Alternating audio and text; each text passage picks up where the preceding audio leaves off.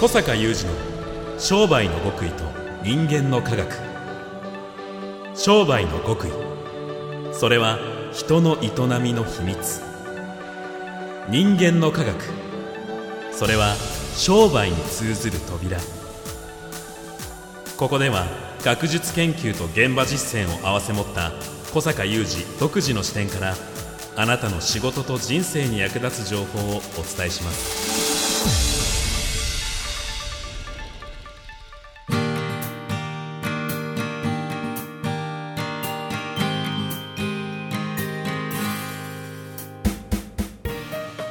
こんにちは小坂雄二です。こんにちは宮田悟です。2023年9月21日の番組です。さあ前回に引き続き、はい。ワクワク系の親子セミナーー。のお話、はい。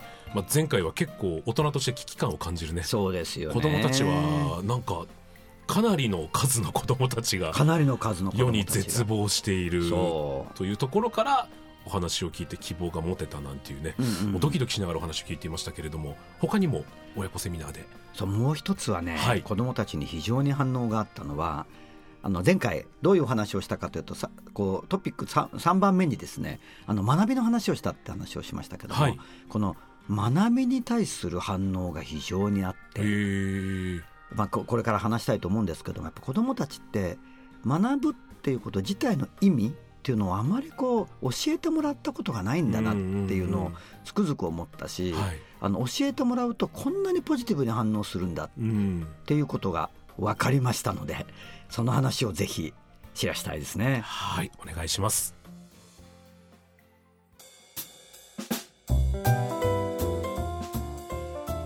さあ学ぶということについての子どもたちの反応。そう。あの、まあ、最初にあのまた感想に書かれた言葉をご紹介するとこれは小学校4年生の方の感想で、もうズバリ今日は学ぶことの素晴らしさを知りました。っていうのがあったり、はい。あとね実は何人ものあの方が書いてくれたのはこのセミナーの冒頭にですねイントロダクションで、えーふわっとした話をするんだけど、まあ、その中に、えー今年も受験生がはい。何人もいて、うん。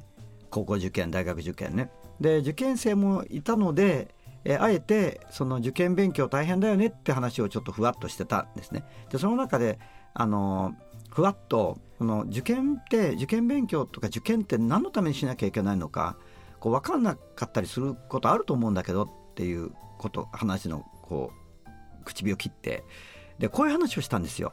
受験とか受験勉強っていうのは人生の選択肢を増やすためにやるんだうんっていう。はい。だから別にそのどこに行ったら何になるっていうふうに決まった話でもないんだけどもやっぱりなんか受験頑張ってでそれなりの高校なり大学なりに行けたりしていくと、まあ、選択肢がいつもこう増える。うんうんうん。これも選べるあれも選べるみたいなね、だけどやっぱりそういうものがないとまあそれが悪いとまでは言わないんだけどやっぱり選択肢は狭まる。うんっていうことを言ったんですね。でそれが何とつながってくるかというとやっぱりその選択肢が多くあるということはおおむね人生で好きなことができるということだうんっていうで好きなことができると言われても別に好きなことないんですよねっていうふうに思う方もいるだろうと。だからそこを重ねて言うと嫌なことをやらなくても済む人生になるうんっていう、そういう話をねひとしきりしたんですよ。はい。それの反応がすごかったです。あー。もうずっとこの嫌なことをやらされる人生なのかというところからとか。一転してそっか。選択肢が増えて。選択肢が増えれば、うん。嫌なことってやらなくてもいいのかもとか、うん。やっぱりね好きなことをやりなさい的ななんかこう本というか、まあ、もしかしたら YouTube とか TikTok とかそのメッセージって彼ら彼女たち結構受けてるみたいなんだけど、うんうあの感想を見るとね、やっはいぱ好きなことをやりなさいって全然ピンとこないっていうね、うん。そういう感想もうん。少なからずあって、うん。でも今日のそのまあ、さらにまたその3番目のトピックでじゃあ好きなことってなんだって話もしたんですけども、うんそういうあたりと今の嫌なことをやらなくていい？その反面でね。だそれはなんかすごく腹落ちした腑に落ちたっていうようなことを書いてた子もいてそういうあのところとあとその選択肢ってこう多ければ多いほど選べるじゃないですか自分の道を、うんうん。そういうニュアンスもちょっとねただ単に好きなことをやれるとか嫌なことをやらなくていいだけではなくてなんかこう選べるっていういつも、うんうんうんこのなんか自由さっていうかねあの自分らしさっていうかね、うん。そんなような話をざっくりしたんですよ。はい。でそれが結局今受験勉強受験を頑張るってことなんだよねみたいな。んただなんかそれはなんか結構燃えてみんな書いてて、いやちょっと受験頑張ろうと気合入りましたとかね、うん。あそういうことってこう聞かされてないっていうかそういうことなしにただ受験をしろということになってるんだなっていうことうんうんを思いましたようね。んで翻ってみればそもそも学校行ってどうして勉強しなきゃいけないのになってるわけですよ。はい。そうですね、うん、僕も本当中学時代びっくりするぐらい勉強しなくてですね。あそう。あの区で一番偏差値の低い高校しか行けないって言われたんではあすよ、はあはあ。はで親に塾に放り込まれて、それも嫌だったんですけど、で塾で猛勉強したら国語と英語が異常に得意だっていうことが自分でその時初めて分かったんですね。そしたら気づいたら今国語と英語で結構仕事してるんですよ。国語と英語で仕事してるよね。確かに。なのでその、ね、もちろん受験のためにその時は勉強しましたけどやっぱ自分に何が備わってるのかすら知らなかったのであそれもあるよね。そういう意味でやっぱ選択肢が増えるっていうところに戻ってきてたんだろうなとは思いましたね、確かにうねん、まあ、そう言われてみるとなんかそのこの間のセミナーでおやつタイムっていうのがあるんですけど、はい。でおやつタイムでおやつ食べながら子どもたち喋るんですけどあのーまあ、私博士号持ってるじゃないですか、はい。で博士号持ってるってなんかもうこう学びの頂点みたいなところにあるわけじゃないですか。でも僕ねって博士号持ってるんだけど勉強嫌いだったんだよねって話をした。らなんかそれもすごい受けてて、はいはいはい。いや具体的に言うとねあのほとんど小中学校ぐらいまではね特にあの教科書の余白にいっぱい漫画描いてたって 漫画で埋まっててみたいな話したら「私も!」って。お父さんの前で「私も!」って。すごい漫画描いてる。うんねなんかそそうだからそこじゃないんだよねみたいなね、うんうん。だけど学ぶってことはやっぱりさっきの選択肢が増えるってことが、まあ、最初にお話ししたんだけどもあの3番目のトピックでですからこのこのセミナー自体の終盤でお話しした時はやっぱりその学ぶっていうことのメカニズム、うん。これ結構本当に難しい話。で脳の画像とかも出してはい。学ぶことによって脳の中で何が起こってるかみたいなね、へー。でもこの話はやっぱりあの特にやっぱ高校生大学生社会人にやっぱ刺さって、うん。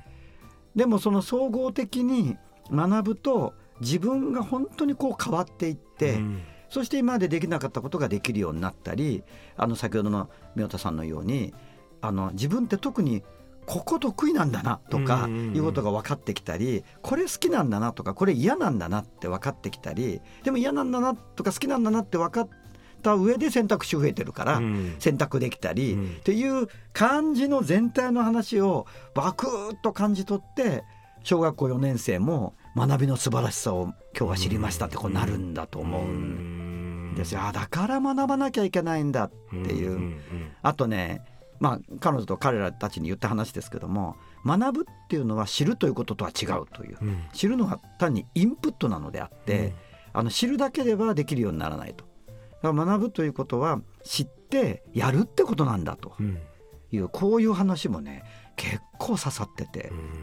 あとさっき好きなことって話がなんかこれはある中学生の子かな？が書いてたかな？あの好きなこと好きなこと話は今日の小坂さんの話が一番腑に落ちましたっていう、はい。あのやつもあの好きなことってその例えばこういうことだよって話をしたのはさっきの宮田さんにも通じていてあの他の人よりなんか少ない労力で上手にできること、うんうんうんこれは好きなことに通ずるってう。んいう、うん。が好きなことってなんか好きなことってなんだろうとかね。こう好きなことをややりなさいって言われて好きなことを探さなきゃいけないと思う人もいるかもしれないんだけど、うんまあそういうことじゃなくてねって話を。だ得意なこととまあニアリーイコールかもしれないんだけど意外と気づきにくいじゃないですか、うんうん。自分が他の人よりも少ない労力でうまくできるわけだから、うん気がつきにくいですようね。んうんまあよくある話なんだけど、はいもう一回同じこと言うけど少ない労力でうまくできるのでこれは誰でもできるんだろうなって思っちゃうじゃないですか。うんね。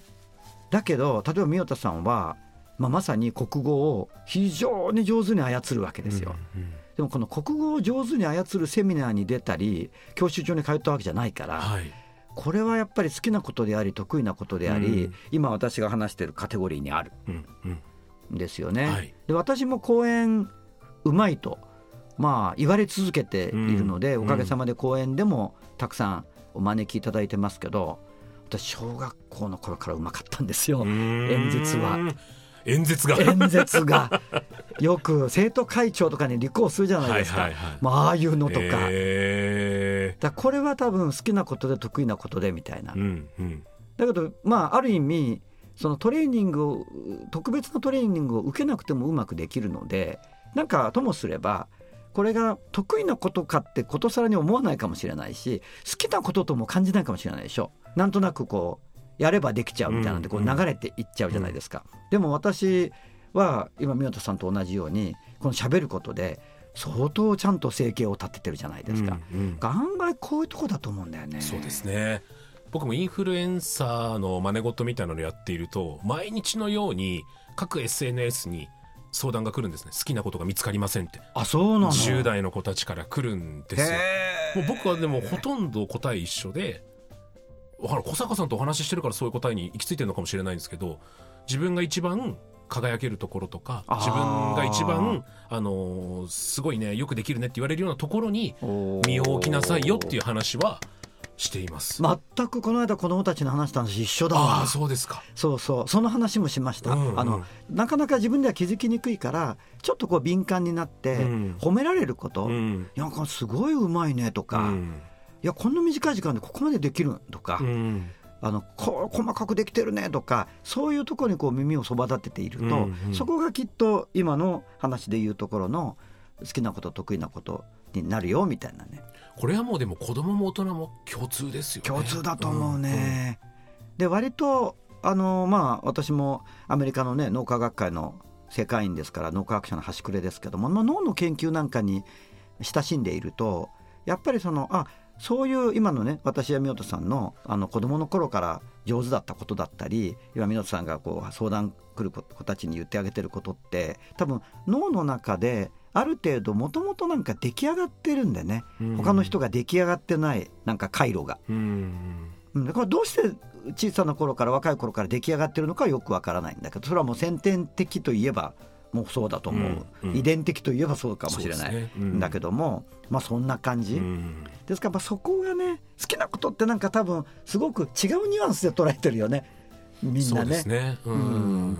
なんかそういうことじゃなくて今美桜さんが言ったことや私たちが今語り合ってるようなことが割と私もこの間子供たちにあの伝えたことで。でそこで「そうか!」みたいなパーッと明るくなってそういう感想を書いてる子たち多数 ですね。まあね好きじゃなかったとしても得意だって気づいて何か仕事とかになったら絶対好きになりますしね。ねそうそうでその話をしている時間帯もうその3時間なりのセミナーの終盤なんだけど、はい。そこはみんな起きてた。へえ。で2年生4年生みんな食い入るように聞いてメモ取ってたとこですうん学ぶまあでも前回に続いて共通する話かもしれないですけどやっぱり子供たちにも大いなる希望が必要ですね。そうそう、まあもそとと同じように前回と同じように、まあ、こう大人が学ぶ姿を見せないといけないんじゃないの？そうですね。で大人になって大人学んでますかっていうねよく会員さんたちにも問うけどねはい。やっぱり学び方学ぶ力やっぱりあのそういう学ぶ力をつけてない人って大人になると多いですよねうんお落ちてるとかねうん学ぶ力がやっぱ学ぶ姿を見せてほしいですよね学ぶ楽しさをはい。見せてほしい肝に銘じます。はいありがとうございますありがとうございます。小坂雄二の商売の極意と人間の科学。ここまでのお相手は？小坂雄二と三代悟でした。